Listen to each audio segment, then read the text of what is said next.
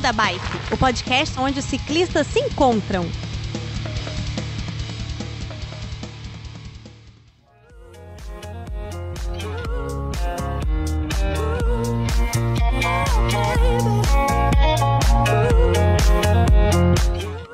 Bem-vindos e bem-vindas a mais um episódio do Beco da Bike, o podcast onde ciclistas se encontram.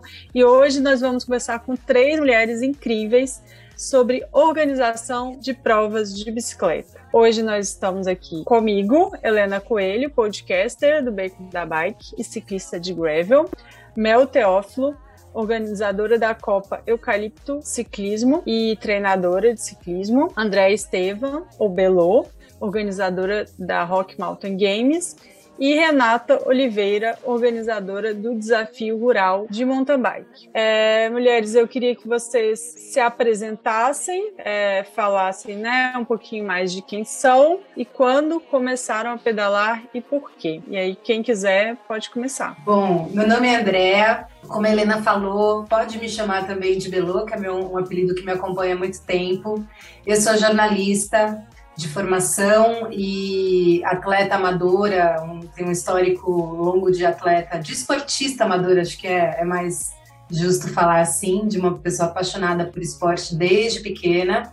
É, isso acabou se fundindo com a minha carreira profissional de jornalista, então eu trabalho na Rock Mountain é, Sports Content, que tem a revista Go Outside, já teve outras revistas também de esportes, e a gente tem um festival de cinema que chama Rock Spirit, só com filmes de, sobre esportes também. E a gente organiza uma prova, a gente já organizou outras provas antes, mas hoje a gente organiza um circuito de provas que chama Rock Mountain Games, uh, que são provas que juntam várias modalidades é, e que tem uma, uma proposta de reunir diferentes tribos é, num mesmo evento. Então, hoje eu estou aqui nesse papel de organizadora de prova, mas essa, acho que a gente vai falar um pouco disso, né, das muitas dos muitos pratinhos que todas nós temos. Então, hoje eu estou carregando esse pratinho especial, assim, com mais ênfase para essa conversa. Bom, é, boa noite, obrigada, Helena, pelo convite.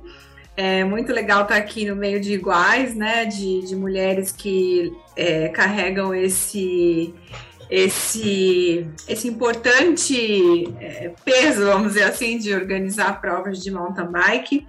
É, eu sou advogada, é, sou jornalista também, mas nunca exerci a profissão, mas fiz jornalismo, sou advogada. É, e hoje eu me divido entre ser advogada e a, trabalhar na organização do, do Desafio Rural. O Desafio Rural foi fundado pelo meu marido, né, o Daniel Labadia, há 11 anos, e eu falo que ele veio no kit, o desafio rural veio no kit. Mas é, o desafio rural tem 11 anos, eu estou com ele há 9, então há 9 anos que eu, que eu estou com ele lado a lado organizando o desafio rural. E, e, a bike eu pedalo, eu gosto mais de mountain bike, né? Eu, eu tenho speed, é, mas eu gosto mais do, do clima e tudo que envolve o mountain bike e usava muito a bike como meio de transporte em São Paulo, quando eu morava em São Paulo, hoje eu moro no interior, moro em Guararema, e já cheguei a ter várias bicicletas de várias modalidades, dobráveis, urbanas, é, e hoje não, hoje eu só concentro na mountain bike e na speed. Mas é esse aí o meu, meu, meu pequena bio que envolve essa, essa multipersonalidade nossa, né? Olá, olá! Eu sou Mel Teófilo, é um prazer estar aqui junto com vocês, todas mulheres amantes da bike. É, eu comecei minha vida da bike assim em torno do ano 2000. Comecei com spinning, é, bike indoor e tal, e rapidamente acabei migrando para para o mountain bike, assim, e sempre curti a coisa do esporte desde pequena. É, eu originalmente sou arquiteta, eu estudei arquitetura antes de estudar educação física. E acabei migrando, fui estudar, não teve jeito. As coisas chamam a gente, né? É, em termos de organização de eventos e provas, É, eu já tive a oportunidade de trabalhar com diferentes pessoas e engraçado, curiosidade ou não, sempre em grupos com muitas mulheres. A minha primeira experiência com, com, organização de eventos foi junto com o Tour do Rio e a Copa Rio de Ciclismo, que, enfim, a, a, a equipe tinha muitas mulheres, a é, Luísa Maria Luísa Jucá, que, enfim, grande contribuidora aí do, do ciclismo no estado do Rio e, e, enfim, Tour do Rio, uma das grandes competições da América Latina. Mas, enfim, depois disso eu fiz outras coisas, fiz Olimpíadas, onde a gente também tinha uma equipe, basicamente, a, a, a bancada organizadora era toda de, de mulheres também, quase. E hoje, o meu pratinho, como disse a Andréia, meu pratinho é a Copa Eucalipto de Ciclismo. É, depois dos jogos, eu desenvolvi. É, tem, tem uma pequena propriedade na, fa na família, e aí veio a ideia de é, montar uma pista, fazer um, treino de, um centro de treinamento. E eu venho desenvolvendo isso nesse espaço. E lá chama-se Fazenda Eucalipto, daí o nome, é, Copa Eucalipto de Ciclismo, onde tem a mountain bike, que eu faço lá na Serra, nesse espaço, tem a prova de estrada, onde eu faço aqui dentro da cidade do Rio de Janeiro, em formato circuito. E agora para o ano a gente vai colocar o gravel para a felicidade da Helena e etapa especial Kids. Então esse é o meu pratinho do momento. Ah, bom demais. É, acho que a gente consegue ter bastante diversidade. Essa parte do gravel eu fiquei sabendo agora. Para quem não sabe, a Mel é minha treinadora também. Depois a gente conversa mais sobre isso. Ou se você quiser falar também, fica à vontade. Beco da Bike. Coloque água na sua garrafinha, afivele seu capacete e bora pedalar.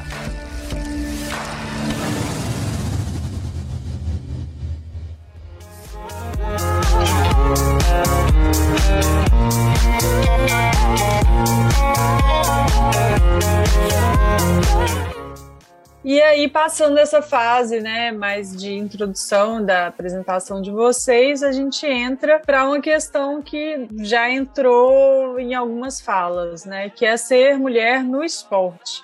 Eu queria que vocês falassem em poucas palavras o que é para você ser mulher no esporte. Bom, a minha experiência em ser mulher no esporte, ela tem, quando eu penso assim na minha experiência é, até mais antiga, sabe? Das primeiras provas que eu competia, das primeiras vezes que eu é, fiz esporte mais assim intensamente, me vem uma sensação de liberdade, de liberdade e de poder mesmo. Não, enfim, porque eu seja muito boa em alguma coisa em especial, mas de ser o esporte ser um lugar em que eu podia realmente extravasar até, enfim, toda a minha força, minha garra, minha potência. Então, para mim, sempre foi um lugar em que eu quase encontrava com o meu eu selvagem, sabe? Eu acho que o esporte, como eu comecei, só para contextualizar um pouco, meu primeiro, a minha primeira modalidade competitiva foi a corrida de aventura. Então, era uma coisa de você ficar muito tempo, às vezes virava noite. Então, era um contato com uma, com uma Andrea primitiva e com uma garra e com uma força que eu não conhecia em outras esferas da minha vida. E aquilo me dava muito poder. E eu, até hoje, enfim, muita coisa mudou, né? Todas as aconteceram várias coisas. Hoje a minha vida esportiva é totalmente diferente, mas mesmo assim, quando eu vou treinar, ainda é um lugar onde eu me encontro com o meu com o meu poder, com a minha força, com a minha garra, assim, é um encontro muito bom, é um, é um espacinho que eu guardo com muito carinho. E dizem, eu sempre escuto que você é muito competitiva. Sou. Sou. gosto. Gosto. Mas sabe o que é muito louco?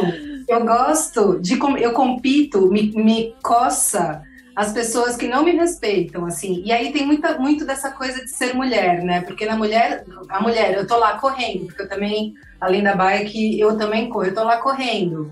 Se eu passo um cara e ele ficou para trás, gente, eu amo aquele cara, oi, pô, que legal, boa, vamos. Agora, se eu passo ele, ele vem atrás, gente, só porque eu sou mulher, aí. Ah, isso é um clássico. Vai brigar. É um aí, clássico. aí vai ser, aí eu vou ficar vou ficar ali cozinhando, vou cansar ele, vou não sei o que lá, entendeu? Aí me atiça de uma forma porque, ah, enfim, é, a pessoa que resolveu competir comigo, né? Aí eu não largo o osso também. Você sabe que, desculpa cortar só fazendo um adendo, aqui no Rio tem a Vista Chinesa, né? Que é uma subida, assim, bem famosa, todo mundo treina lá, a gente brinca dos Alpes Cariocas. Aí outro dia eu tava com, com uma aluna subindo, eu tava de bike elétrica, assistida. Neste dia, por acaso, eu estava até insanamente com o motor desligado, subindo.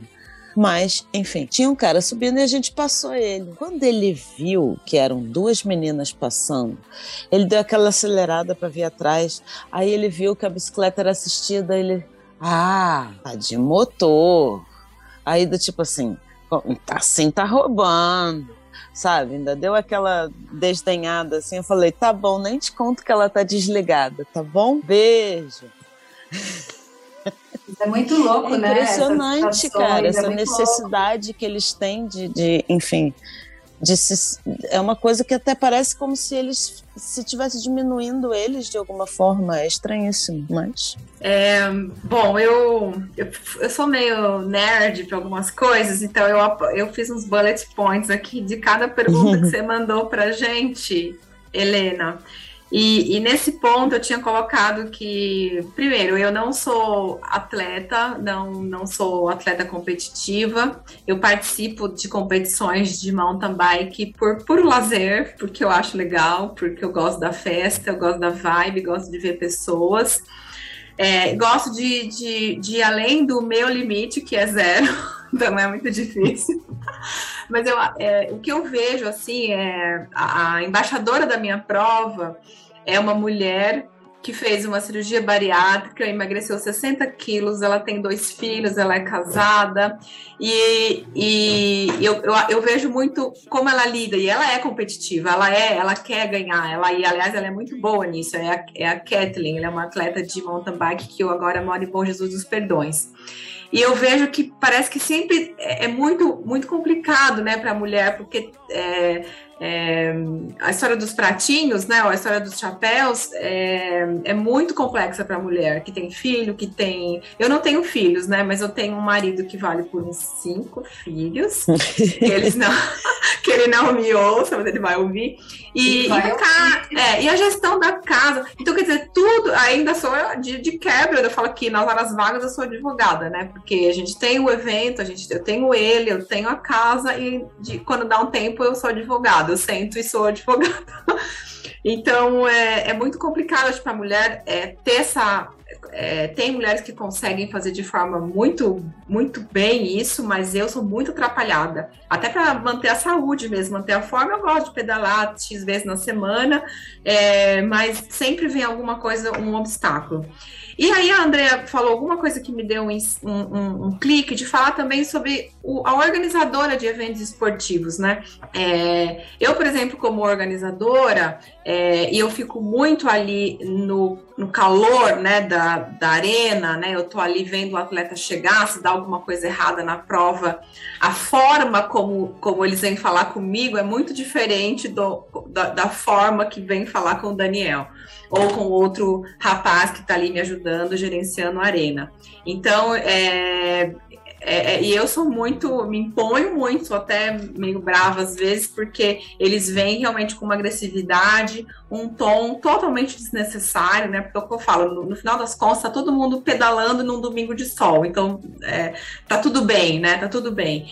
E então eu quis trazer também essa visão de, de da organizadora é, ser mulher, né? O que, eu, o que eu percebo, que às vezes o, o como eles vêm conversar é, é diferente do que se fosse é, um homem, né? Eles veem fragilidade na gente, mas aí depois eles querem ver que eu não sou frágil, não, e conheço o que eu tô fazendo, né? Num, num, eu sei o que eu tô, é um filho meu, eu conheço absolutamente tudo o que acontece na prova. Então, queria trazer esse, essa pontuação aí, tanto do esporte como pseudo atleta que eu não sou, como a visão da, de organizar os eventos também. Com certeza, com certeza. É, eu fiz o adendo lá no, no assunto da Andréia, mas não respondi a pergunta. Então, é, vamos lá. O que, que é ser mulher para mim no esporte? Cara, para mim, é, respondo isso com uma outra pergunta. O que, que é ser mulher na vida, né? Tipo assim, é sempre um obstáculo a mais, cara. Simplesmente. É se, tem sempre um, um, um, plus de dificuldade. É um cada hora do, do é para um lado. Né? É, cada hora é para um lado. Ou porque não te levam a sério, e, ou porque já previamente não, não te respeitam ou muda o tom, como falou a Renata, ou tem uma competitividade extra. é, é, é, é um pacote. É, eu vou citar até um exemplo, enfim, de zilênios atrás, que hoje, graças a Deus, vem mudando, que é, inclusive, a disponibilidade de você poder praticar o esporte para a mulher. Que exemplo é esse? Eu me recordo quando eu era adolescente quis jogar basquete. Eu liguei para todos os clubes do Rio de Janeiro, todos, absolutamente todos. Naquela época tinha lista página amarela, esses negócios assim. Eu liguei para todos os clubes do Rio de Janeiro.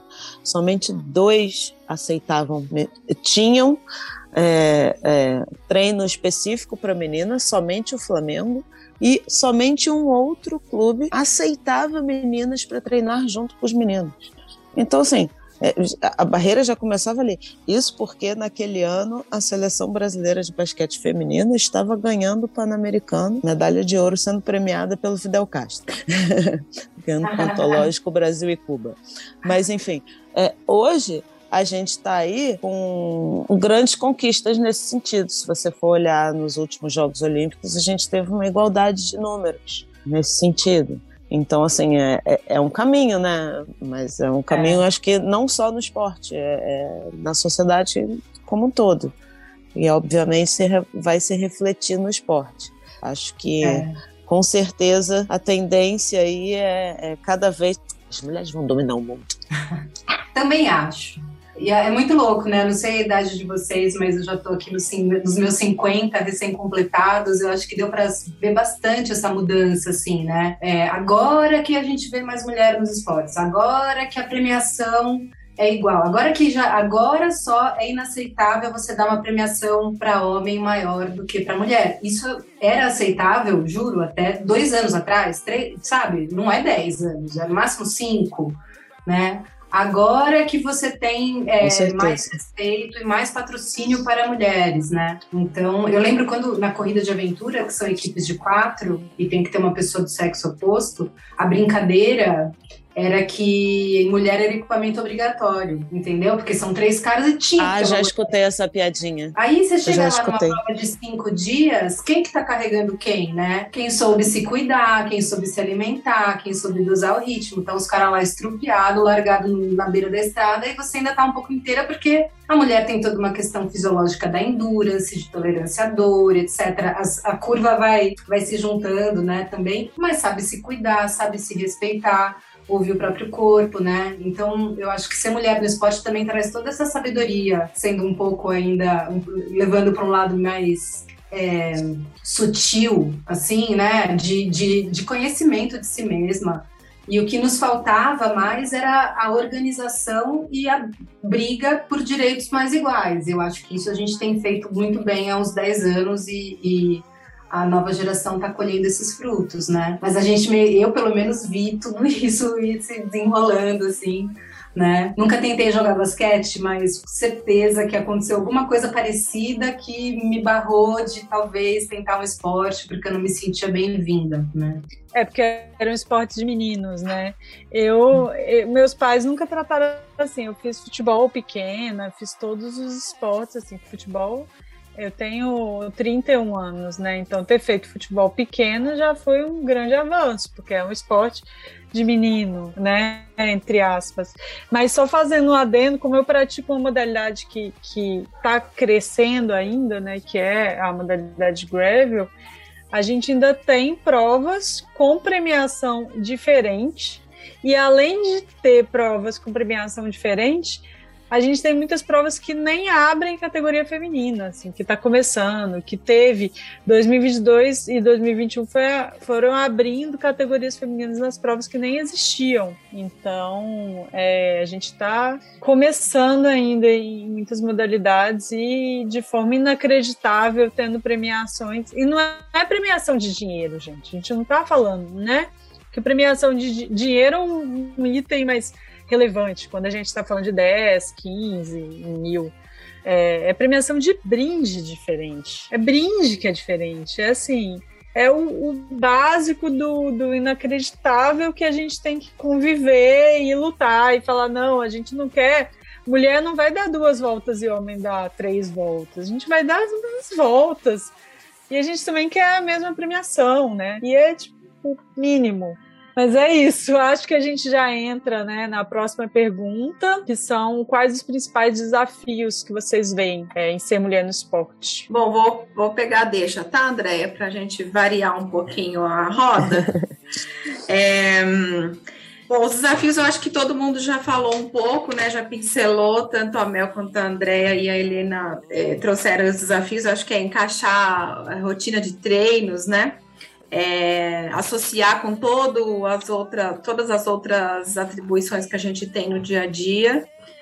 É, como eu disse, né, eu não sou atleta, acho que talvez aqui de nós eu sou a menos atleta, mas eu acredito que seja esse o desafio, né? Você encaixar dentro de, desse mundo de rotinas mais uma rotina de, de treinamento. E as grandes variações é, dentro disso aí que Renata acabou de falar, pegando ganchos, grandes variações hormonais ao longo de um mês. Então, já puxando a sardinha para o lado do treinamento, quando você prescreve, ou enfim, é, eu sempre gosto de, de considerar é, esse fator, porque, enfim, nós mulheres sabemos o tanto que o nosso corpo e, e as respostas do nosso corpo mudam de acordo com as variações hormonais ao longo do, do mês em função de ciclo menstrual.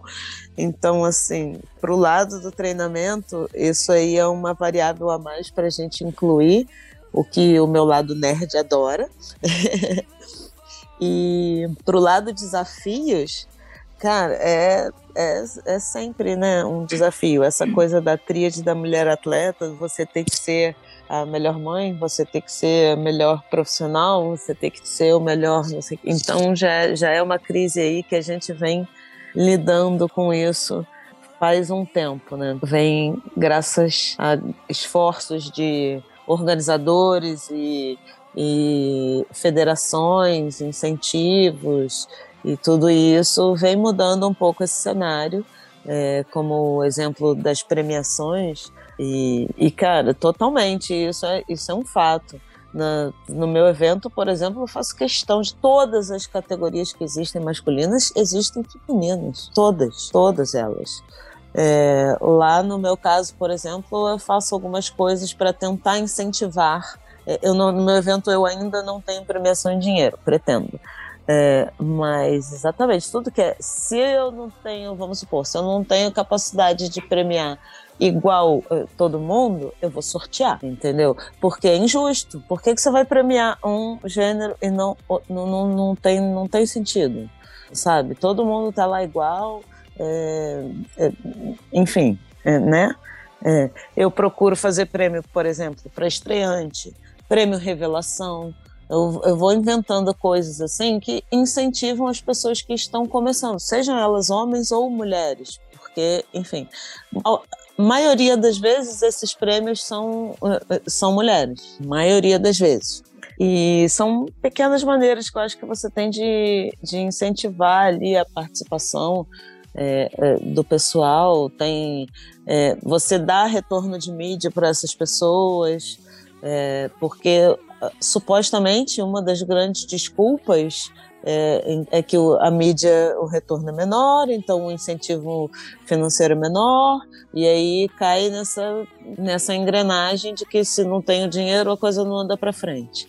Então, como é que a gente, dentro do lado do evento, pode ajudar a melhorar isso? Vamos dar retorno de mídia para essa galera. Vamos abrir espaço para isso. Vamos mostrar que essas mulheres estão sim presentes. Vamos contar a história delas né? Porque é assim que a gente pode fazer com que elas tenham é, mais é, exposição, consequentemente inspirem mais pessoas e esse número cresça. E essa engrenagem vira ao contrário. Sim. Outro dia eu vi uma chamada na televisão para a seleção, que os jogos da seleção brasileira de futebol iam ser televisionados. Eu vi meio passando assim, e meio que e ainda me surpreendeu. Eu falei, gente, olha, todos os jogos da seleção brasileira feminina vão ser televisionados. Só agora, as meninas estão ganhando tudo faz tanto tempo, né? Então é isso. Elas tiveram que conquistar esse espaço, sim, gente, num no peito mesmo, né? Mas estão ganhando. Acho que é super importante isso. Porque elas estavam merecendo mais do que os meninos, aliás, né? Estavam jogando mais bola, estavam mais dignas, com mais dignidade, com mais raça, né? E uma coisa que você falou, que a Mel falou de trazer mais mulheres, é uma coisa por causa da, da editora, da, da Rock, a gente tem contato com as marcas, né? E aí, quando você vai fazer reunião com o marketing das marcas, todos eles estão de olho nas mulheres, porque no universo, com o potencial de crescimento do, das mulheres dentro do esporte, os homens já cresceu pra caramba, né? Então, bike quer falar com mulher, corrida quer falar com mulher, mas falta é, darem realmente incentivos concretos, né? Não ser só aquele greenwashing é, básico, assim, de só só fazer pose e não ajudar de verdade, né? É, não, eu acho que tem esse, tem muito essa coisa assim, o movimento agora é realmente no mundo da bike, até pela própria UCI, que é, né, quem não sabe, União Ciclista Internacional, que é o órgão que rege mundialmente o ciclismo, é, a própria UCI está tá incentivando bastante é, a existência de provas Pro Tour feminina, essa história de você ter um ídolo, né? Enfim, é, você ter um ídolo, você ter uma pessoa que te inspira, que, que a gente teve o Tour de assim, France esse ano, né? Exatamente. Tour de France esse ano, é, ver aquelas imagens das mulheres nasquelas subidas clássicas do Tour de France, com aquela túnel de gente, assim, lá dentro daquele túnel, uma mulher que está passando com a camisa de. Não, de... muito legal, muito então, legal. Emocionante. Muito emocionante. Falavam que, não, que elas não iam conseguir pedalar tudo aquilo, né? Sei lá, não, elas não vão ah, conseguir. Ah, gente, pelo amor de Deus, como é que não vai? Pois é. é e Mas, ainda assim, a premiação foi menor, né? Salvo engano, no Tour de France. Foi diferente premiação de homens e mulheres. Depois de não ter, acho que demorou 20 anos para ter de novo, e com a premiação diferente. A gente teve agora a, a competição né, da, do Mundial de Gravel, e aí ambas, ambas as categorias foram transmitidas online, né? Mas a transmissão televisiva me parece que foi só do Mundial de Gravel masculino. Então a gente vive essas coisas que, é, como a Belo também falou, é, as próprias marcas precisam entender que o potencial de crescimento masculino, né, e a gente está falando de, de, dinheiro, né, no esporte já, já é um pouco saturado. A gente tem que investir para um lado que vai crescer, já que esse discurso a gente consegue avançar nossas questões de gênero, que são também a principal, o principal fundamento né, para isso tudo. Mas se a gente tiver que falar de, de dinheiro e de investimento, é, é, um potencial a ser investido, né? Sem dúvida. Mas Olha, aí eu queria que. Pode eu falar. Participei, desculpa. Eu participei de uma prova uma vez que o primeiro colocado masculino recebia 3 mil euros. Primeiro colocado feminino, nossa equipe, recebeu 500 euros. Olha que gostoso. Super justo. Mesmo percurso, é. mesma quilometragem, mesmo, mesmo tudo. Uhum. Igualzinho. Fazer o quê? Hoje em dia não é mais assim nessa prova. O organizador já mudou. É, tá mudando, tá mudando bastante, né? Eu acho que daqui a uns anos a gente vai olhar para trás e falar, gente, como é que podia ser assim, né? Porque não tem, né? Sei lá, no surf, a história do surf, das meninas do surf que também tinha uma premiação gigante para os homens e merreca para as mulheres. E era não, porque os homens é, têm mais atleta, então é mais competitivo e então eles merecem ganhar mais, eles são os campeões, mas é, é a engrenagem, entendeu? O que, que vem antes? O ovo ou a galinha, né? Tem que Exato, ser essa história de, de, de inverter essa engrenagem, porque assim, Exato. assim, tudo bem, a gente sabe que sem dinheiro a coisa não anda, precisa movimentar. E ok, existe mercado, estamos aí num universo capitalista e, enfim, se você não me gera retorno, não tem como investir em você, enfim. Mas vamos inverter isso. A nossa maneira é dar retorno. Vamos, vamos contar essa história. Vamos, vamos botar a mulherada na mídia.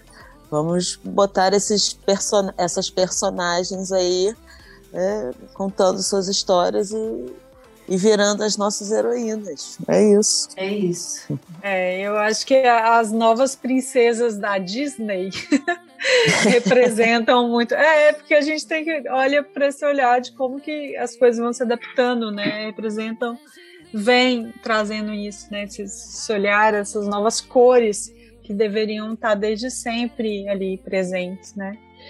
Mas a gente teve conquistas.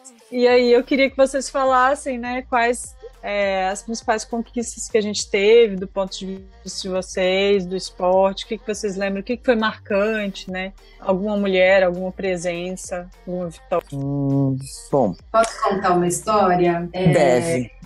Não é ninguém, não é nada assim ultra famoso mainstream. Mas quando, quando a Helena estava perguntando, eu não tinha, não tinha pensado nessa pergunta antes, então não fiz uma pesquisa de repente, mas quando ela começou a perguntar, eu pensei no Tour de France feminino, que para mim foi um marco. Fala, gente, isso é muito importante ter um Tour de France feminino.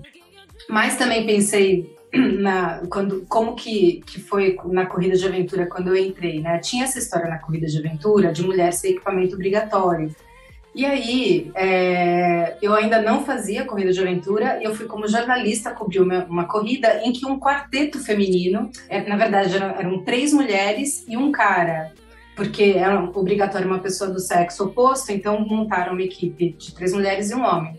E aí eles ganharam. E aí eu lembro, assim, é uma, é uma cena muito marcante. Foi aquilo que me deu vontade de fazer aquele esporte, porque eu tava vendo aquelas mulheres incríveis é, Cris Carvalho, que, que né, já faleceu, a Ari, é, a Chube. E aí eu tava no carro e acompanhando elas e vendo, gente, as meninas vão ganhar, as mulheres vão ganhar, olha isso.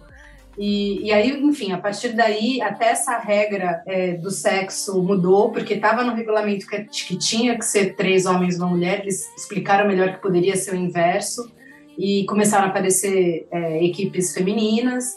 Mas para mim foi uma, foi uma coisa bem histórica, assim, pelo menos na, na aventura, assim, no universo da aventura, que realmente provou que a mulherada podia ser mais forte que os homens, sim, dependendo da situação, né? Foi muito bonito de ver. Não, com certeza. Eu tive a oportunidade de fazer algumas provas de, de aventura também e, e realmente, quando você está nessas situações extremas, que, é, que o ciclismo de ultra também traz, assim, pra gente, quando você está nessas situações de perrengue, só, só quem já fez isso sabe o, o bonding que, que isso gera entre as pessoas, a ligação que, que, que isso gera entre as pessoas que passam é, esses tipos de situação. Porque, por melhor que aconteça, sempre tem um perrenguezinho ou outro.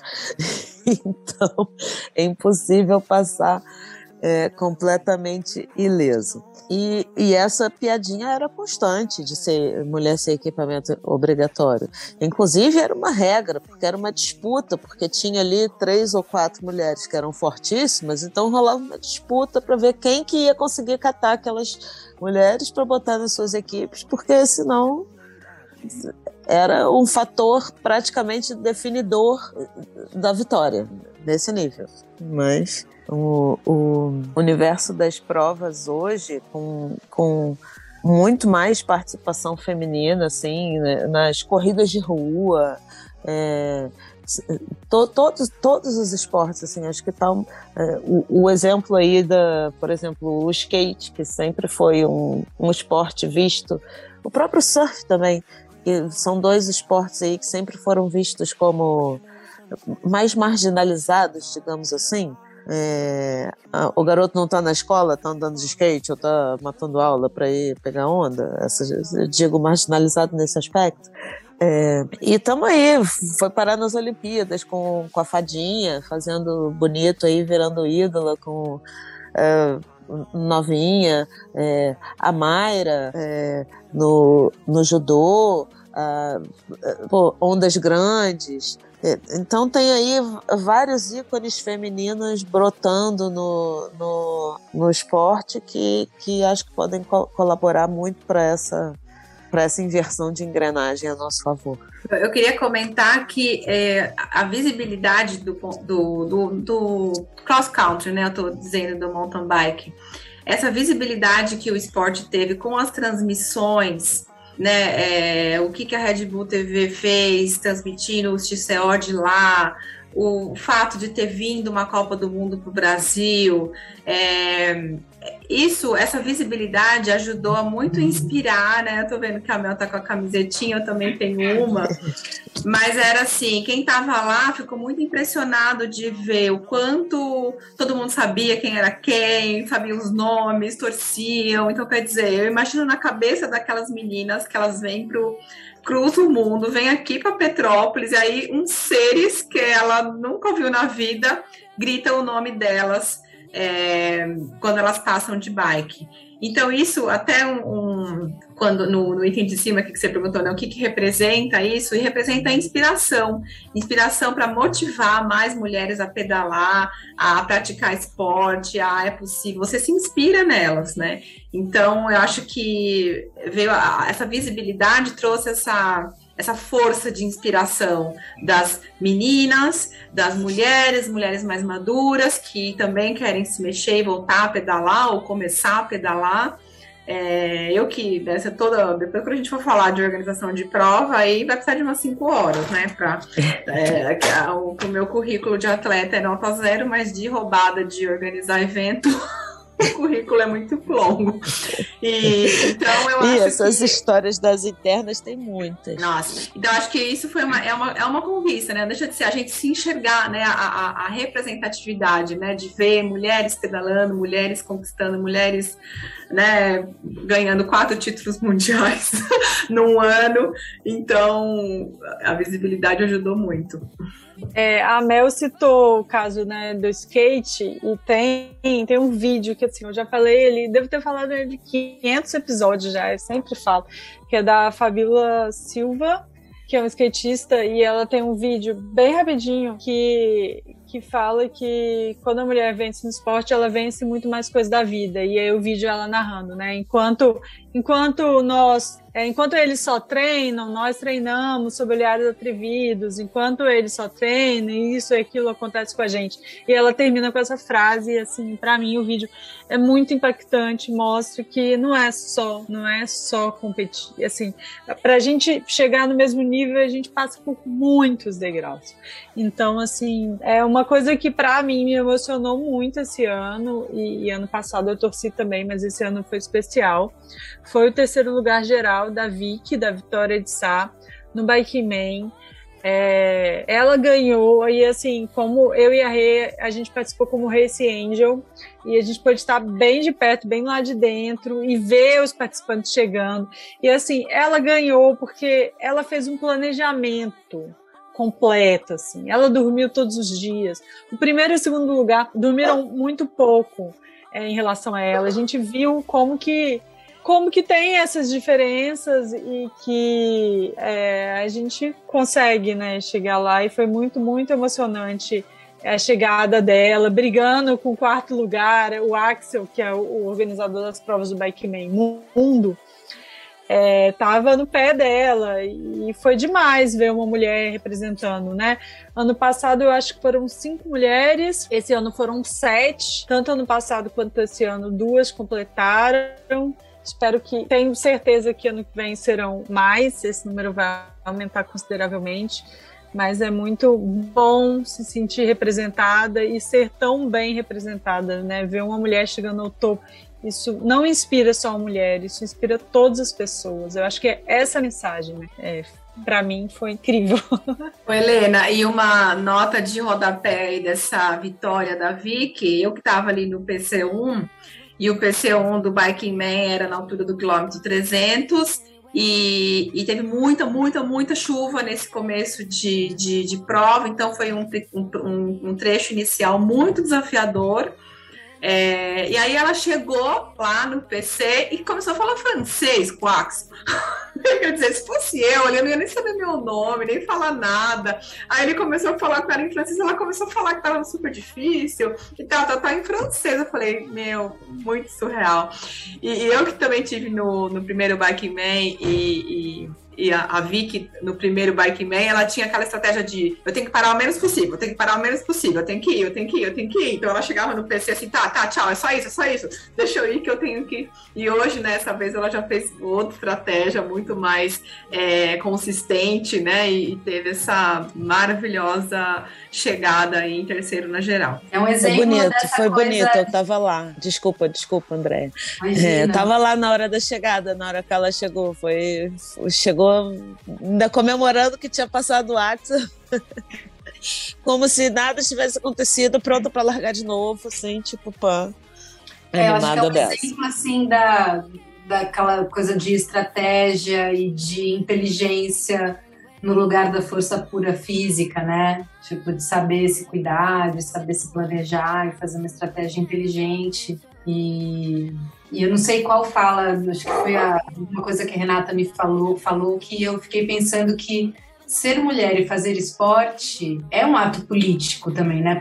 Tudo é política, tudo é política, mas você, a gente está aqui segurando um lugarzinho e a gente traz, que, né? Toda mulher traz alguma amiga, toda mulher quer que mais gente faça. Existe, eu acho que hoje no esporte entre as mulheres tem muito mais sororidade do que antigamente. Eu acho que o feminismo trouxe um pouco mais de sororidade para as mulheres que antes eu sentia que eram mais competitivas, assim, eram poucas e tinha mais rivalidade. Agora, assim, cara, tamo junto aqui, vamos, todo mundo ganha se a gente tiver. Quantas mais, quanto, quanto mais mulheres, mais a gente ganha espaço e ganha, é, conquista nosso, nosso, nosso espacinho aqui, né? Olha, André, chamou atenção sua fala de dizer essa questão das mulheres, uma apoiar a outra. Basta você ver um fim de prova, que a gente né, vê a, a, a, Copa do Mundo lá internacional, ver um fim de prova feminino e um fim de prova masculino. Até o Daniel falou assim: gente, olha como as mulheres são, elas se abraçam, elas se parabenizam,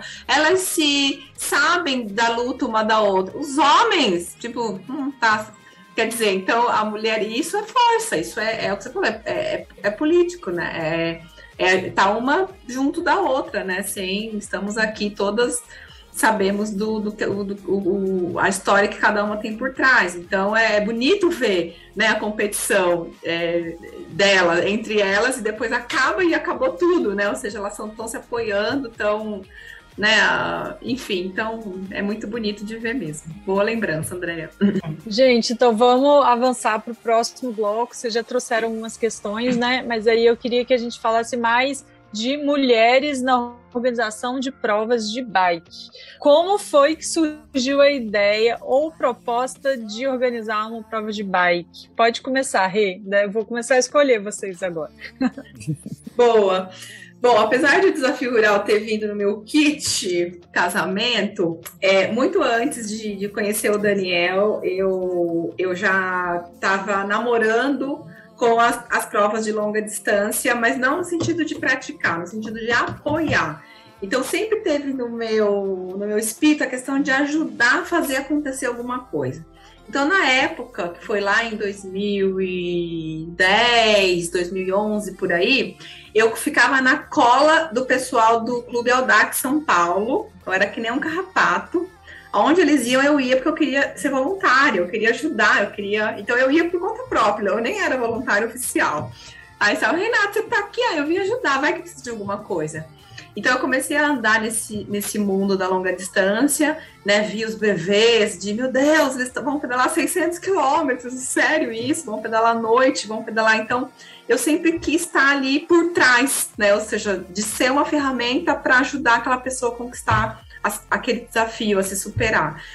Então, quando eu conheci o Dani e veio o DR, aquilo deu um merge total. E na época o DR o desafio rural ele não era competitivo. Ele era igual à filosofia do, do, do.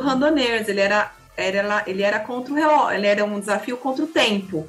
Né? Então, todos que chegavam dentro daquele tempo eram campeões. E essa era uma ideia que a gente gostava muito.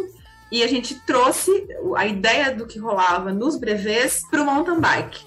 Então, na época, a gente tinha trajetos de mountain bike de 110, 160 quilômetros, porque a gente queria né, encaixar a ideia do, do, do, do, que eles faziam na França e, e veio para cá para o mountain bike, mas aí não dá, né? Mesmo porque iam vir cinco pessoas fazer uma prova de Hoje não, né, gente? Hoje o ultraciclismo é moda, mas 10 anos atrás, muita, muito pouca gente saía para pedalar 200, 300 quilômetros de bicicleta em estrada de terra. Então era muito desafiador. Então a gente começou a fazer distâncias menores, mas com a mesma filosofia do não é competitivo, todo mundo pedala, quem chegou ganha certificado, ganha medalha, é a mesma festa, quem chega por, em primeiro e quem chega por último.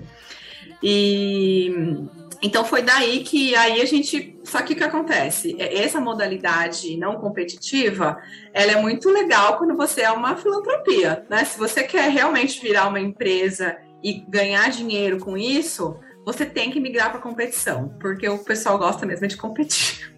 Né? Então, quando a gente virou para competição em 2017, é, a gente trabalhava com um público de 90 atletas, né? Na época, quando não era competição, foi só virar que vieram 450 atletas. Foi só dizer que era competição, que o nosso público de 90 trocou o público, porque o público que gostava daquele, daquele lance já não gosta de competição, e a gente começou a atingir é, esse outro público. E aí a gente temos um recorde de inscritos, de 920 inscritos num evento é, como competição, né? Que foi isso é, em 2020. Depois da, logo depois da pandemia, o povo estava louco para correr e todo esse, a gente teve esse público incrível.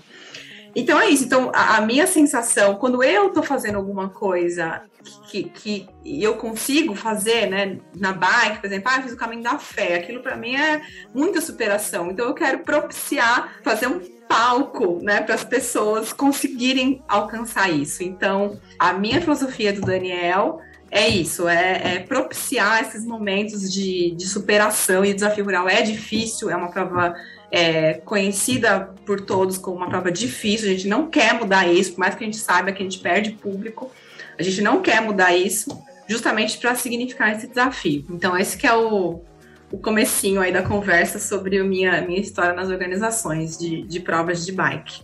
E aí também, só para finalizar, eu aí eu me enfim tudo que tá roubado aqui me aparece como voluntária mesmo, né? Então eu sou Race Angel do Biking Man, das duas edições do Brasil. É, também estava no bolo de fundação de um clube de brevês do Randonês Mogi das Cruzes. E então a gente sempre está no meio das roubadas. Então, ah, mas agora é a minha roubada oficial é o DR. E às vezes até vou trabalhar de voluntária no Aldac São Paulo para matar a saudade do, do pessoal de lá. É, bom, a minha, a minha trajetória como organizadora é bem mais curta do que a da Rê. A gente chegou a organizar uma prova, ao longo de quatro anos, a gente organizou uma prova no Rio de Janeiro que chamava Rockman.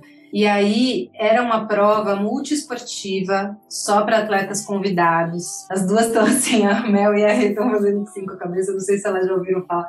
Mas era uma coisa muito maluca, assim. Hoje eu olho para trás e falo, gente, que, que, que era não, assim, a gente botava uma prova de 12 horas de pé, pegava o Rio de Janeiro inteiro, misturava todas as modalidades, trazia gente do mundo inteiro e, enfim, era um e aí foi uma coisa assim que era nós como atletas, porque na Rock o, o dono da Rock também é atleta de corrida de aventura, a gente falou, nossa, como que seria uma prova incrível?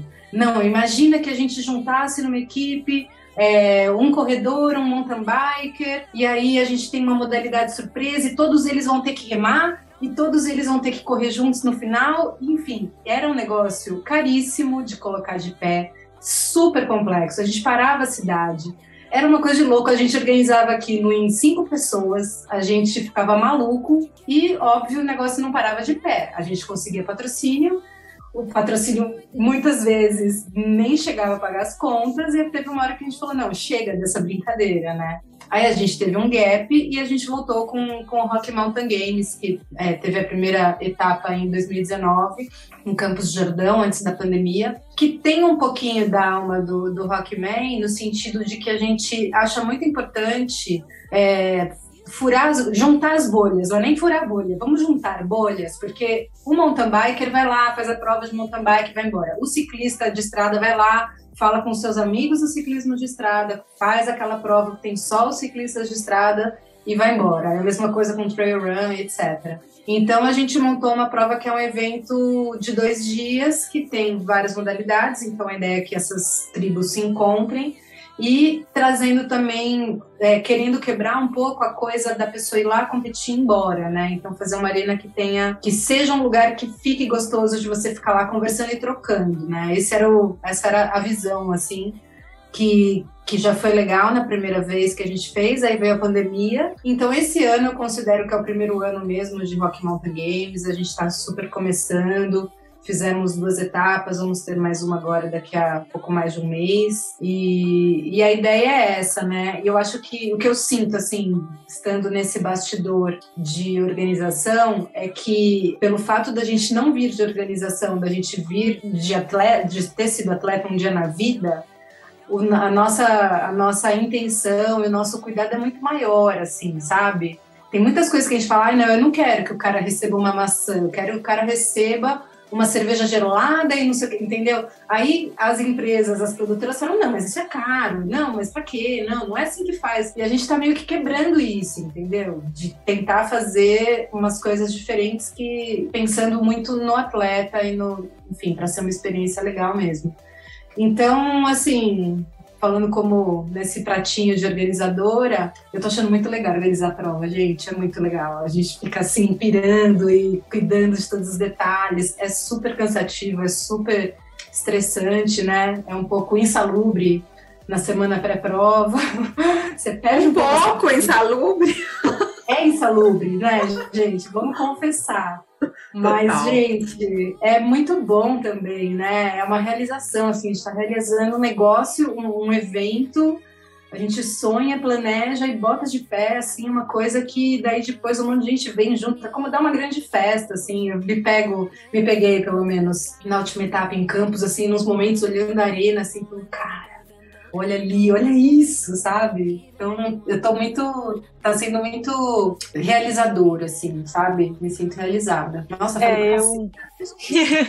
eu, eu participo, né? Eu sou embaixadora da, da Rock Mountain Games e já participei de muitas provas. É, de bike em outros lugares, e assim, não é porque a Belo tá aqui, e não é porque eu sou embaixadora, mas eu já falei isso para vocês algumas vezes, que eu acho a organização da prova impecável em todos os aspectos, não só, né? Quando, quando a gente chegou lá em Atibaia e eu vi o Caco perguntando sobre o, o, o adesivo da Rock Mountain no pote dos cachorrinhos do Canicross e olhando a jardinagem da prova, eu falei, caraca, tipo, assim, todos os detalhes. A gente é, é, discute, né, a questão do percurso, tem todo um cuidado muito legal e uma coisa que a gente pode falar mais para frente, para a gente não, não, já não pular isso, é que é uma, uma prova que tem uma equipe majoritariamente feminina e isso me chamou bastante atenção positivamente e, e acho que seria legal se comentar depois também como que isso influencia né, na cara da prova. Mas, Mel, vamos lá. Como que surgiu a ideia, a proposta de organizar a prova de bike? Você já Olha, falou um pouquinho, mas se você quiser complementar. É, foi. Eu, come, é, eu comecei. É, quando eu migrei do, do bike indoor para o mountain bike, eu já tive a felicidade de fazer isso na companhia da Dani Genovese. E a gente fazia passeios, a gente trabalhava numa grande academia aqui do Rio. Então a gente levava grupos para fazer passeios de mountain bike. Então foi uma coisa que meio que natural é, quando começaram a surgir as provas, ah, quem são as pessoas que têm experiência em saber como é que funciona? Então, é, o pessoal do Tour do Rio já conhecia a gente. Então, quando eles começaram a fazer toda a parte de legalização, de implementação para o Tour do Rio, eles vieram direto na gente, porque eram as pessoas que para eles eram, para elas, que eram mulheres também, eram referência de, o, de um troço bem feito, entendeu? Na época eu comecei na parte do Adeus Rodinha, que era uma parte do projeto que cuidava justamente das crianças, de ter escolinha, uma coisa em paralelo às provas, dentro desse conceito aí que a André estava falando, da, de, de arena que convida as pessoas a estarem presentes. É, e, e daí fui, fui indo. Trabalhei em diferentes fases do projeto, depois já virei, me embrenhei mais na organização mesmo. É, planejando, trazendo as equipes internacionais. Aí foi a coisa foi crescendo e, e não larguei mais.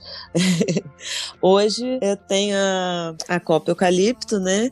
E, e, e, eu trabalho junto com a Vivian Camille, que é minha sócia, minha parceira aí nessa empreitada. Então, outra mulher.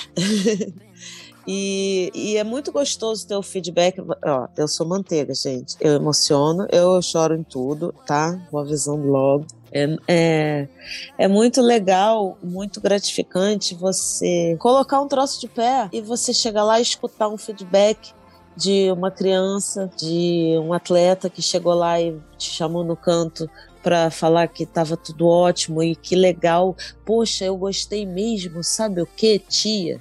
Da, da, das, das crianças. Sabe o que, tia? Você lembrou que eu troquei de bicicleta. Você viu que eu cresci, que eu troquei de. Sabe? É, é uma troca, um outro nível de carinho é uma outra, um outro nível de, de realização, sabe? E isso é demagogia, porque não é a coisa da, da política. É, é, a, é, a, pessoa que não vai ganhar nada, que vai ali gratuitamente te fazer um elogio porque ela se sentiu querida, ela se sentiu é, cuidada, é, sabe? É, a gente fez uma premiação, que um dos nossos parceiros apoiadores locais cedeu produtos e a gente premiou feminino e masculino. Cara, quando o pessoal ouviu que ia ter uma champanhe para estourar no pódio, sabe assim? A, cara, a menina até hoje, toda vez que me encontra, ela fala: Cara, você fez o meu dia mais feliz. Eu estourei uma champanhe no pódio. Nunca ninguém fez isso por mim sabe? É um nível de, de, de coisa que ela vai levar isso pro resto da vida dela. E é, e é o tipo de. É para isso, sabe? É para isso que a gente faz. Acho que é para ter essa troca, para ver essa felicidade, para sentir que, bem ou mal, você colocou um tijolinho no crescimento do esporte. Ai, que massa! É isso aí. E olhando, né, é, pensando ainda nessa perspectiva de, de gênero, a gente sabe que o esporte ele é majoritariamente formado por homens e isso reflete na organização de eventos e provas.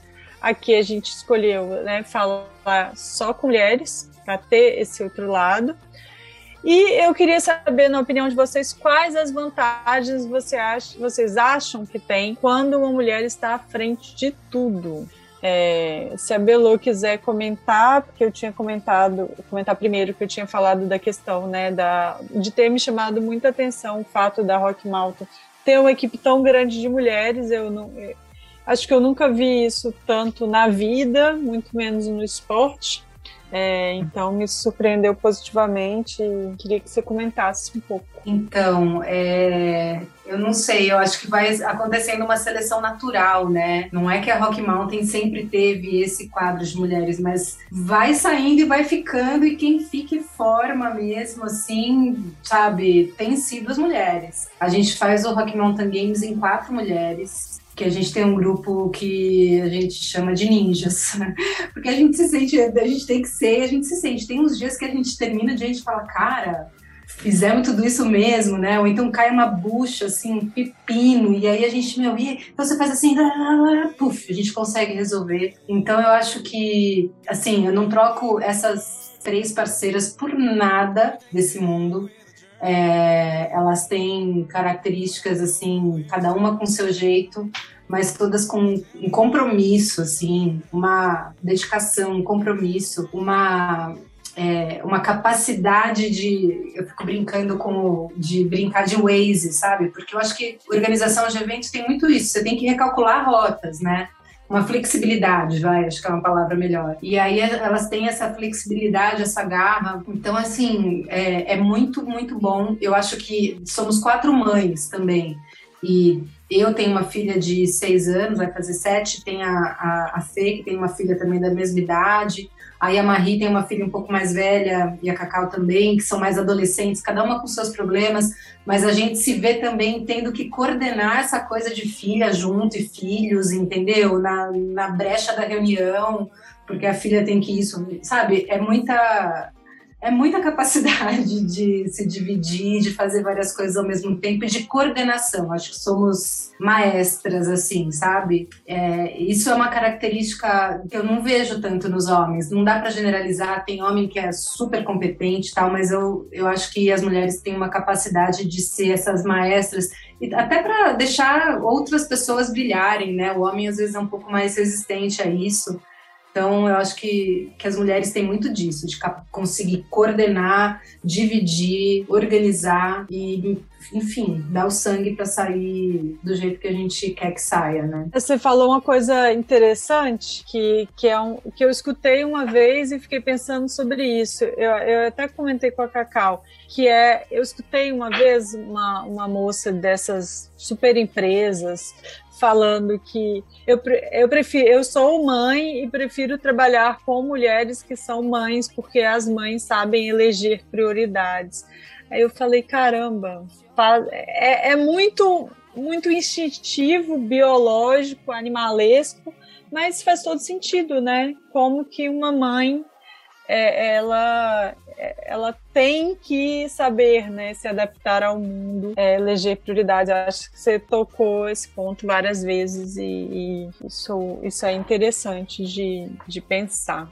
E aí, gente, quem quer falar um pouco desse tema também? Rê, Mel? É, eu gostaria. É, primeiro, eu concordo com tudo que vocês falaram em relação a essa habilidade da, da que só a mulher tem, né? Ou tem mais a, a, a, afinada que é essa capacidade de coordenação e flexibilização. Para vocês entenderem como funciona aqui o esquema do desafio rural, o Daniel, ele monta os trajetos, ele cuida de marketing, ele cuida de rede social, ele faz troféu, ele, ele faz tudo, né? Porque nós somos uma prova que trabalha com é, orçamento baixíssimo. Praticamente são as inscrições que pagam a prova. Então ele tem que fazer tudo em casa. Então a gente é uma homemade. Pense no evento handmade é o nosso evento. Tudo é feito na unha. E eu, durante esse, né, a gente tem quatro etapas no ano, então nesses intervalos ele vai construindo e ele me pede só para pôr as cerejas estratégicas, né? Então, por exemplo, Renata, acabei de desenhar o trajeto da Sport. A Pro, eu deixo ele fazer o que ele quiser. É Pro, chama Pro a categoria, ele faz o que ele quiser, bota montanha, desce montanha, a esporte é uma categoria muito é, eclética, né? Então vem aquele povo que já acha que consegue pedalar os 45, porque ele pedala 45 na ciclovia, e tem aquele povo que já quer puxar mais, então ela tem que ter um tempero. Então, quem dá esse tempero sou eu, porque ele não tem capacidade de saber agradar, e aí entra a parte da flexibilidade e de tal. Então eu falo, Daniel, a esporte tá perfeita. Então, Daniel, sabe de uma coisa?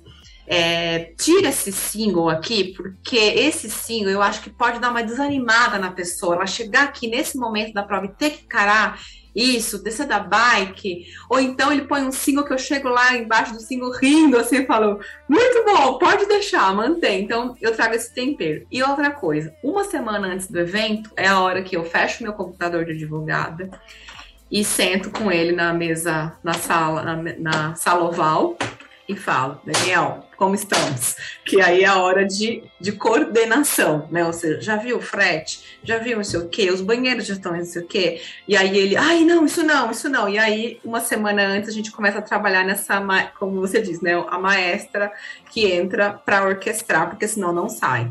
E eu até te convido, Helena, a, a me dizer uma prova de mountain bike ou de qualquer outra que não tenha ou uma mulher à frente ou uma mulher sendo o braço esquerdo e direito do homem que está lá dando a carinha para aparecer no Facebook, tá? Então eu te, te, desafio a saber, porque tem que ter uma. É, é, o homem tem que ter uma habilidade assim muito fora do normal dele para poder organizar esses 500 milhões de variáveis que é um evento. Então, ele não tem. Ele, ele tem a caixinha dele do não, agora é a largada. Ai, deixa eu focar na largada. Não, eu tô na largada, eu tô com, com o cara do, do, do, o prefeito querendo falar, gente no WhatsApp querendo a água que não chegou. E tô lá, e tá lá, dez, é, um minuto pra largada. E eu, né, e enquanto a pessoa, o, o homem tá lá só fazendo, ai meu Deus, é um minuto pra largada. Eu tô fazendo 30 coisas ao mesmo tempo nesse um minuto da largada.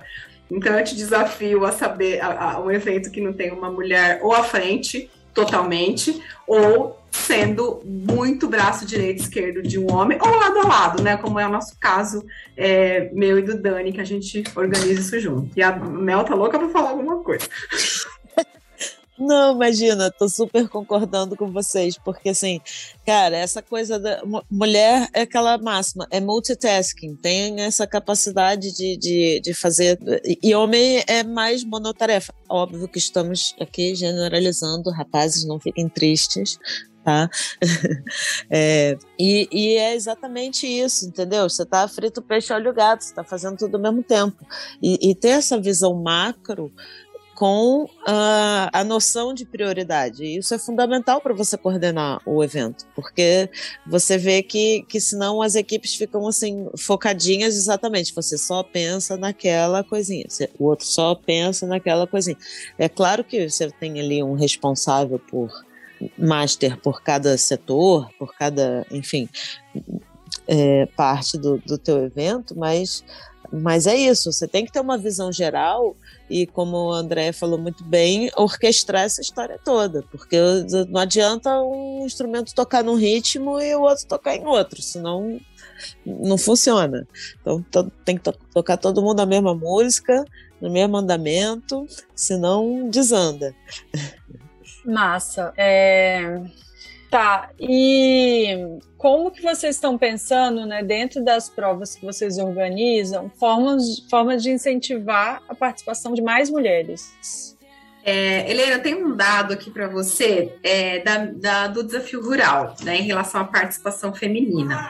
Então, o, a gente é super, hiper faz tudo para trazer as mulheres para competir, mas tem aquele fator. Nossa prova é é famosa por ser dura. E isso é, afasta um pouco as mulheres, sim, tá? É, por exemplo, 10% do nosso público é de mulher.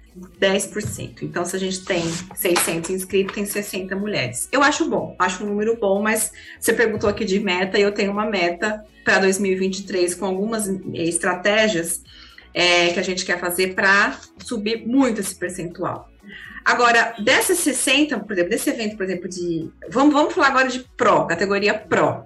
Este ano, por exemplo, em que eu tive, trabalhei com o público juntando as três etapas de 1.800 atletas, na Pro eu tive é, 7 com 11 meninas inscritas na Pro, tá? Então, de 1.800 atletas que participaram das três etapas, 7, 11 meninas se inscreveram na categoria Pro. É, na, a gente tem a categoria gravel, tá? E a categoria gravel, esse número piora consideravelmente. É, a gente teve uma atleta participando da primeira etapa, zero da segunda e zero da terceira. Então, eu, eu, eu, eu acredito que é, até eu estava conversando lá com o Segredo Girar, né? O Júnior, ele, ele, perguntando: e aí, e a Gravel no, no, no, DR? Como é? Eu falei: o Gravel no DR tá indo meio que de mal a pior, Júnior, tá com a batata assando, porque não vem, né? O público não vem. De homens, eu tive. É, cadê que eu trouxe aqui?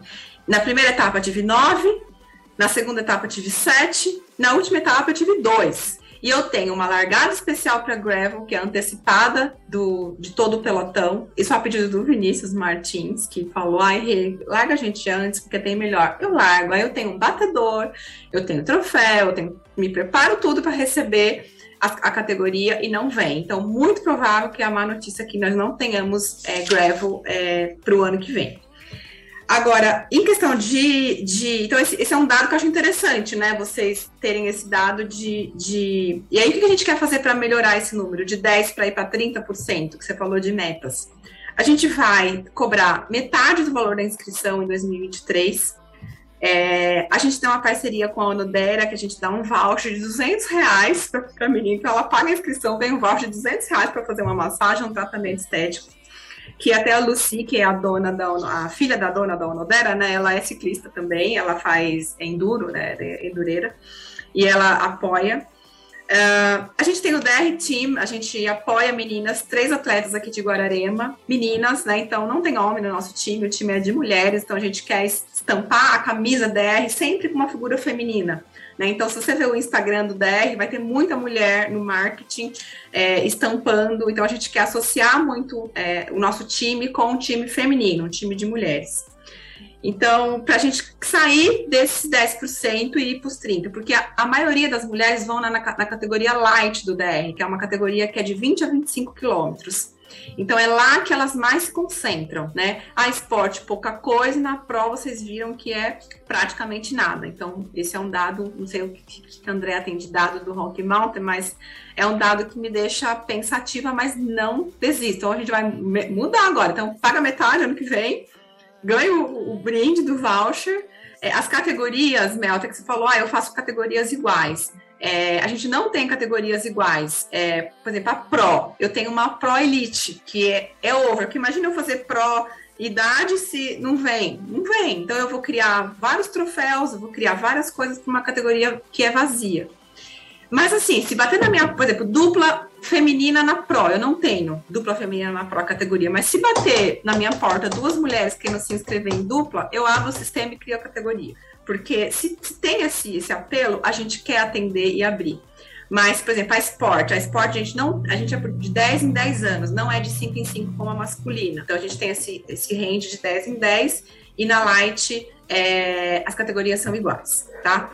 É, a não ser as de base, que é as sub-12, que a gente também não tem público feminino para meninas tão novinhas assim. Então, a gente, historicamente, veio uma menina, correu duas, duas etapas e nunca mais apareceu, tinha menos de 15 anos. Então, é esse o cenário que eu quero trazer e as medidas que a gente quer fazer para incrementar mais esse, esse, número de mulheres na nossa prova.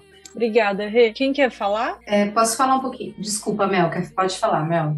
É, bom, no Rock Mountain Games eu acho que a gente não tem essa, essa fama de mal ainda e, que acaba sendo uma barreira, né? Porque vai assustando. E, então, o número que eu tenho aqui é de 30% de mulheres. A maioria nos 25, mas tem não é tão assim, desses 20, desses 30% de mulheres, a gente tem 60% na, na de 25K e 40% no 50K.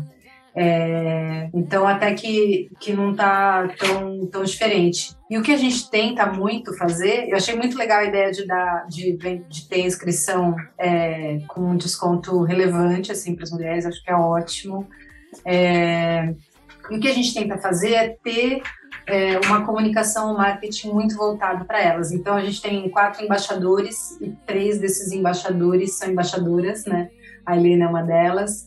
É, a gente tenta muito falar com as mulheres e né, no nosso marketing e, e, nas nossas ativações, assim, quando a gente vai falar com as assessorias, é, enfim, estamos tentando também trazer, trazer mais mulheres.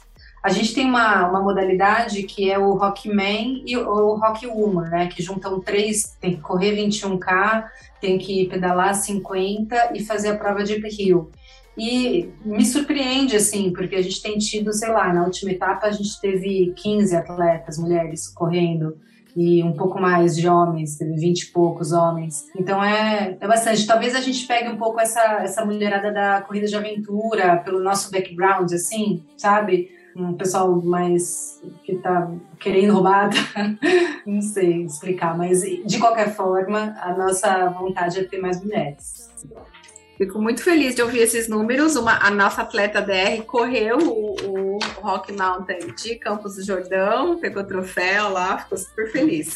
É muito legal. Eu acho que sei que o André estava falando, é, o público da, da corrida de aventura ficou um pouco órfão, né? Tinha assim, acho que a galera sente falta um pouco. E, e, e esse tipo de esse esse, essa programação aí do teu evento é bem, bem interessante nesse sentido, bem sedutora para esse nicho. É, a minha prova aqui, eu posso dizer o seguinte: ainda não tem fama de má, e tem duas questões bem diferentes. Quando eu faço mountain bike, eu faço na serra, então são dois lugares, são na, quase que dois eventos completamente diferentes.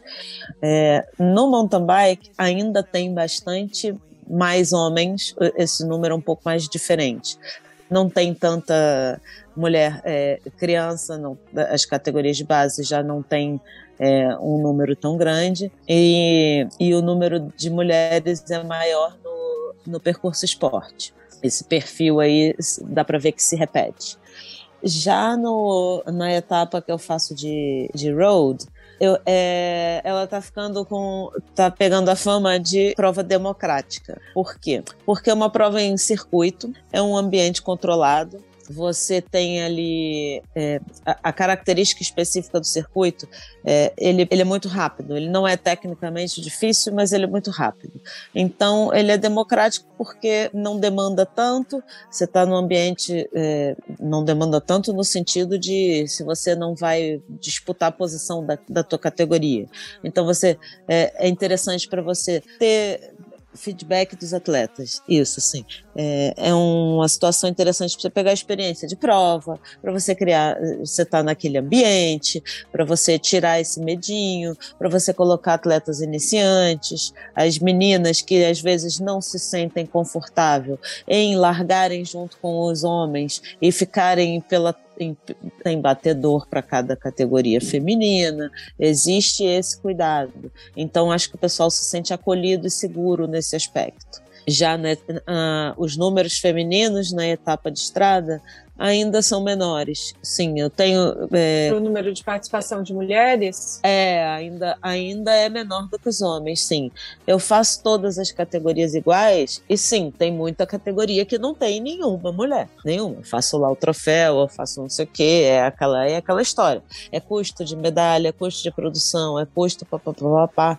Tem algumas medidas que em termos de produção a gente faz para poder economizar e reaproveitar algumas coisas para etapas seguintes, mas enfim, é, é uma energia que você que eu faço questão de fazer, sabe? Porque eu acho que, que tem que ter. É, é, a gente, a gente se, como organizador monetariamente se ferra, mas faz parte de, de investir para virar a, a chavinha da engrenagem. e em termos de como meta, né, como melhorar isso para o ano, é, dentro das minhas estratégias tem, tem coisas em comum aí com o que as duas falaram. É, por exemplo, é, ao invés de fazer um, um desconto específico tão bem legal isso daí, mas eu atrelei uma a levar a outra. Então, por exemplo, se você se inscreveu, a que você indicou paga tem o desconto. Então, nisso você já atrelou duas inscrições. Então, são mini estratégias que você vai criando para a cada X amigos que você indicar, você vai ganhar uma. Enfim, vai criando essas, essas cortesias, cupons, embaixadoras, essas coisas aí exatamente colaboram muito. A figura feminina também dentro da nossa da nossa equipe é muito presente. Nossa equipe é toda, é, toda não, mas é basicamente de mulheres. É, fotógrafa é mulher, a menina da comunicação é mulher. É então, quando você vai ver, naturalmente, o, o a, a comunicação se direciona um pouquinho para para esse nicho, né? E a questão da premiação. Acho que valorizar isso daí é, nesse sentido. É, equipes femininas, por exemplo, equipe exclusivamente feminina. É, aqui no Rio já estão começando a aparecer, pelo menos tem uma, duas, já se, se, se valendo deste, deste jargão de ser uma equipe exclusivamente feminina. Então, poxa, vamos lá, vamos fazer uma condição especial para vocês. É, é, é, importante que vocês estejam, é importante que, que esse carinho, essa troca no, com as assessorias, em, em tentar trazer e incentivar esse público né? A, a coisa do clima família, é, eu lá procuro também fazer uma programação na arena para permanecer, a galera ficava, eu faço as baterias, né? De largadas, então, poxa, não quero que o cara que foi lá, correu às 8 da manhã, terminou às 9 e meia, pega e vai embora. Eu quero que ele curta o evento, eu quero que ele interaja com. Então, tem, a gente procura fazer uma programação ali que que Convide as pessoas a estar presente na arena, com, com sorteios, com, com showzinho, com food truck. Com... Então a gente vai tentando incrementar nesse sentido para que chegue naquele lugar do domingo de sol, todo mundo pedalando, então não pode ter problema. Massa.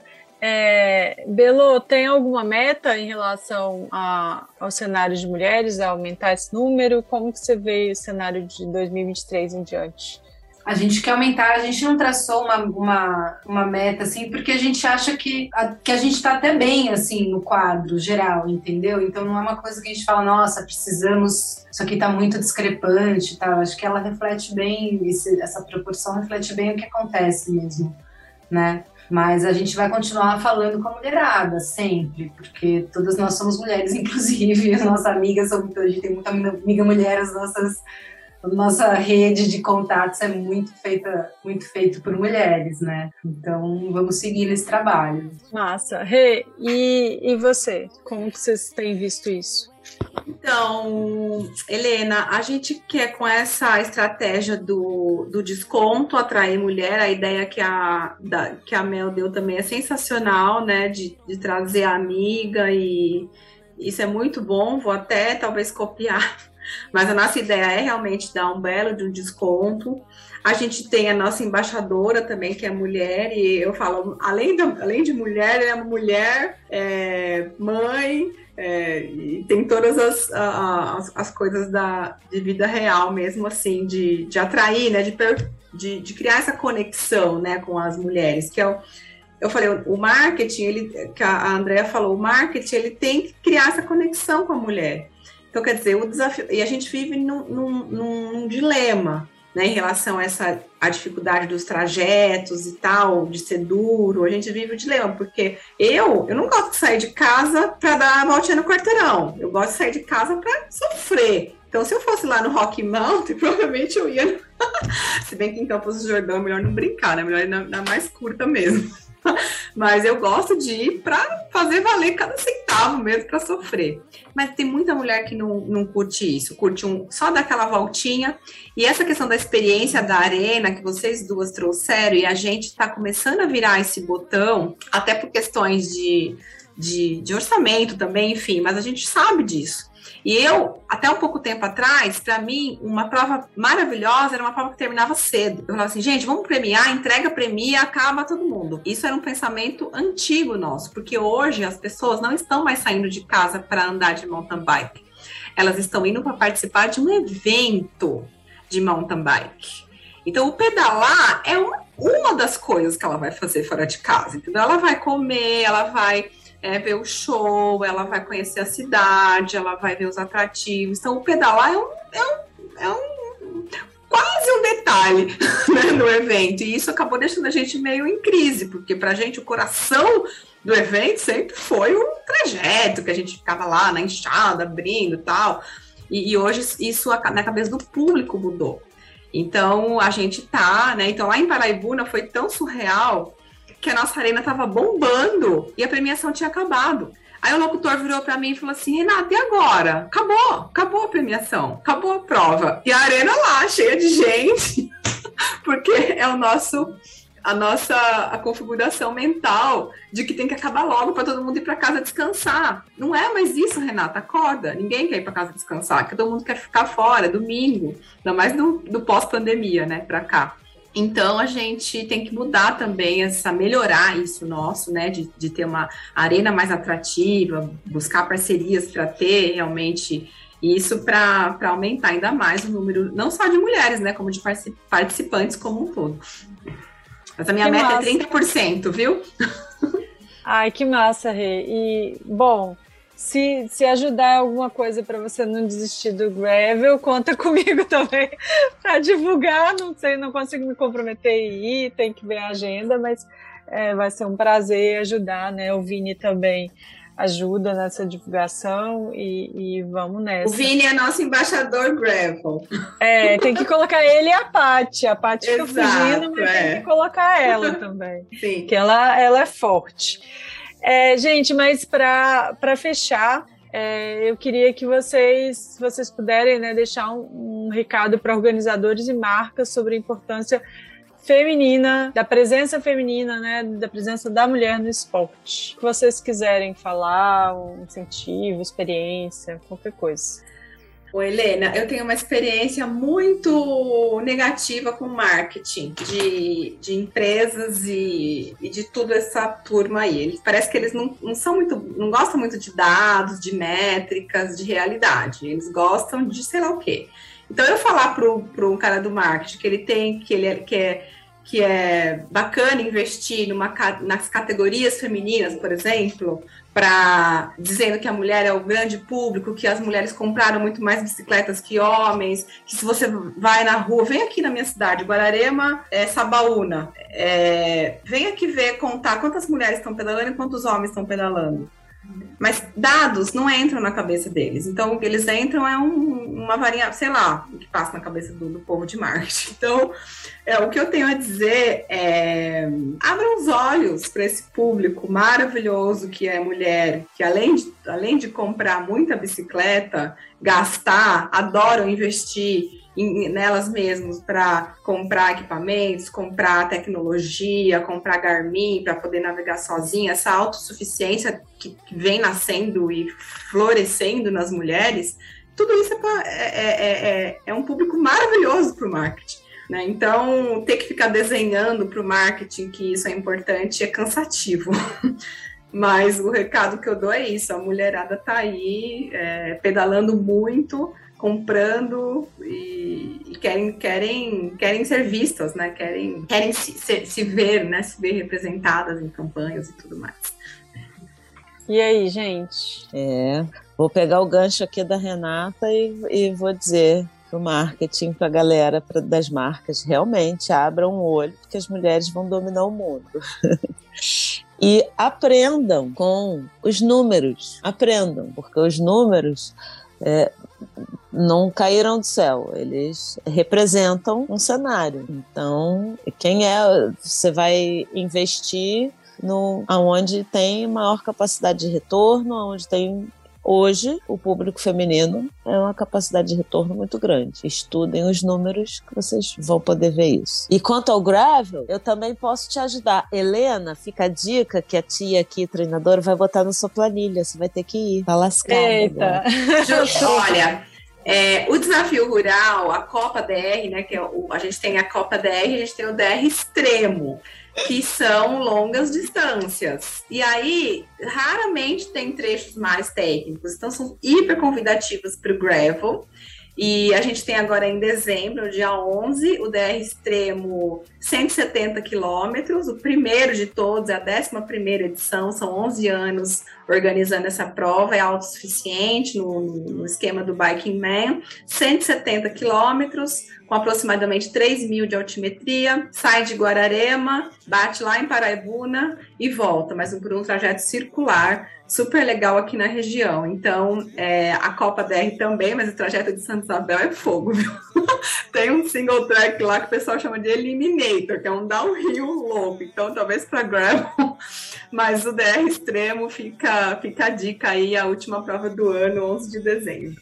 Vou macomonar com a Renata, você tá lascada tá? Eita. Vou botar na sua planilha, deixa comigo. Ah, e, e, na sua planilha tem também clínica de gravel feminina, tá? Não esquece, que a gente está montando isso daí. Então, é dentro daquele quesito de, voltando só na sua pergunta anterior, quais ações, metas e tal, então tem mil maneiras de você ir trazendo a galera. Aí o, pro, o programa das meninas, Clínica de Gravel Feminino. Fica a dica é. Já já a gente divulga detalhes. A gente Não, pode se unir, né, gente? Podemos nos unir. Sim. É. Eu a gente Não, né? Depois que, outra, depois que a gente der o stop aqui da Gravina, a gente vai falar um monte, que eu sei. Uhum. É... E aí, Belo? O que, então, que, você então, falaria? Eu estava ouvindo vocês falarem de números, né? Eu acho que é isso. As marcas têm que enxergar esse crescimento e parar de olhar números que não são é, que são reais tal mas que não são tocáveis né porque hoje as marcas são muito pautadas pelo digital e elas comparam não se eu investir X mil reais nesse evento, eu vou ter um custo por mil de não sei quanto, porque tem só 500 atletas, e com essa grana eu coloco no Google. Só que, gente, é, a experiência, o impacto que você tem num evento, as pessoas têm que. As marcas, elas precisam se encontrar com as pessoas. E não tem nada mais marcante do que essas marcas se encontrarem com as pessoas num evento em que essas pessoas estão felizes, cheias de endorfina, com os amigos, enlameadas, suadas, vivendo um momento que, mesmo que for o maior perrengue da vida, elas é um momento inesquecível, sabe? Então, eu acho que é isso. A gente tem um potencial gigante de crescimento das mulheres nos esportes. É, e eu acho que, que essa, a gente oferece uma possibilidade de realidade que está cada vez mais é, preciosa nesse mundo digital, sabe? É, são, são, é uma intensidade de realidade que que é muito importante. É isso. Ah, gente, então é isso. É, obrigada, agradecer a todas vocês pelo tempo. A gente passou obrigada. um pouquinho do tempo que eu, que eu tinha falado, mas é, acho que a experiência foi incrível conversar com vocês, compartilhar, aprender isso tudo. E é isso, vamos construindo essas ideias, esses propósitos. Com certeza daqui, né, surgem vão surgir novas possibilidades para essas provas, espero que para outras provas e para outras iniciativas, né? É claro que a gente, a gente, precisa desse trabalho também da empresa, das empresas para incluir, para uma mulher não ser só uma cara ali aparecendo, né? Para ela ser uma, uma atora na linha de frente. É, e agradecer vocês por tudo. E é isso, valeu. Obrigada pelo convite, Helena. Adorei. Eu queria agradecer também aí a oportunidade, o convite da Helena. Adorei conhecer vocês. É, falar de bike, de evento e de tudo em torno é sempre uma experiência agradável e mais uma vez não poderia ter sido diferente. E isso que a Andrea falou aí agora, gente, pelo amor de Deus, total é, em relação aos números. Porque às vezes eu vejo o pessoal pega uma marca investe num influencer que às vezes zero entende de um assunto só porque aquele cara tem X mil seguidores. Mas o que, que aquele é um número que não é representativo? É, o que, que aquele número representa dentro do teu nicho de mercado? Quem daqueles milhões de caras de fato consome uh, o teu produto? Que troca que você está fazendo com isso daí? É, é, é, é, a história do pessoas precisam de pessoas. Que, é, é, é você tem que criar carinho. enfim. Senão a gente vai continuar o assunto mais anos. Mas é isso. E, e mais é uma vez, falei, obrigada né? aí. É o que eu falei, né, Mel? Tem que desenhar para esse povo e eu não é, tenho zero paciência. eu adorei, adorei. É, Helena, Andréa e Mel. É, a gente, eu e a, não sei se é, é eu e a Rock, a gente e a Rock Mountain já estávamos conversando para fazer uma parceria. Ah, a tá gente falando com a Fê. Com a Fê. É, porque, na, na, verdade, foi um, um, um, evento em cima do outro. Foi o, o, o de vocês uhum. e o meu muito perto. Acabou que não ia dar para fazer nenhuma ação inteligente que beneficiasse os dois eventos mas a gente já está conversando, né? É, o, time DR correr e o que, que ela podia dar em troca. Ah, a gente a também. Fê é uma das ninjas. A Fê é ah, então, legal. Então a gente já começou a conversa, porque eu acho que esse é o, é o caminho, é o caminho moderno de cooperação, de colaboração.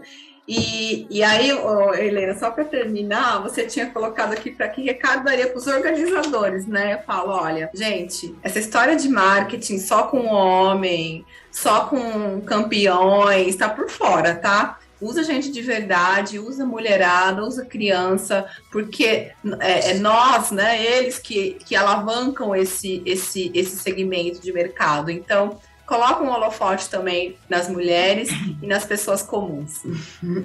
É, quando você se reconhece ali, né? Você se enxerga, é a história da inclusão, do, do, do enfim. Isso está totalmente fora de moda. Você não, não, não falar isso. Não comunica. É, Gente, não mas comunica, valeu então, obrigada. Valeu, mulherada. Tchau. Girl Power!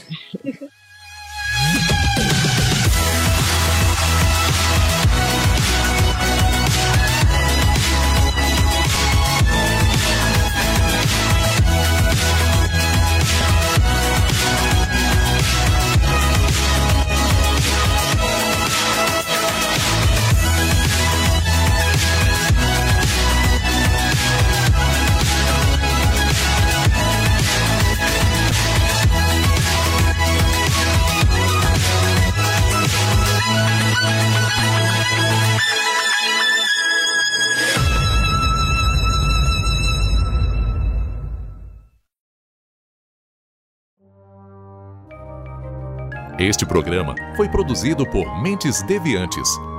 deviante.com.br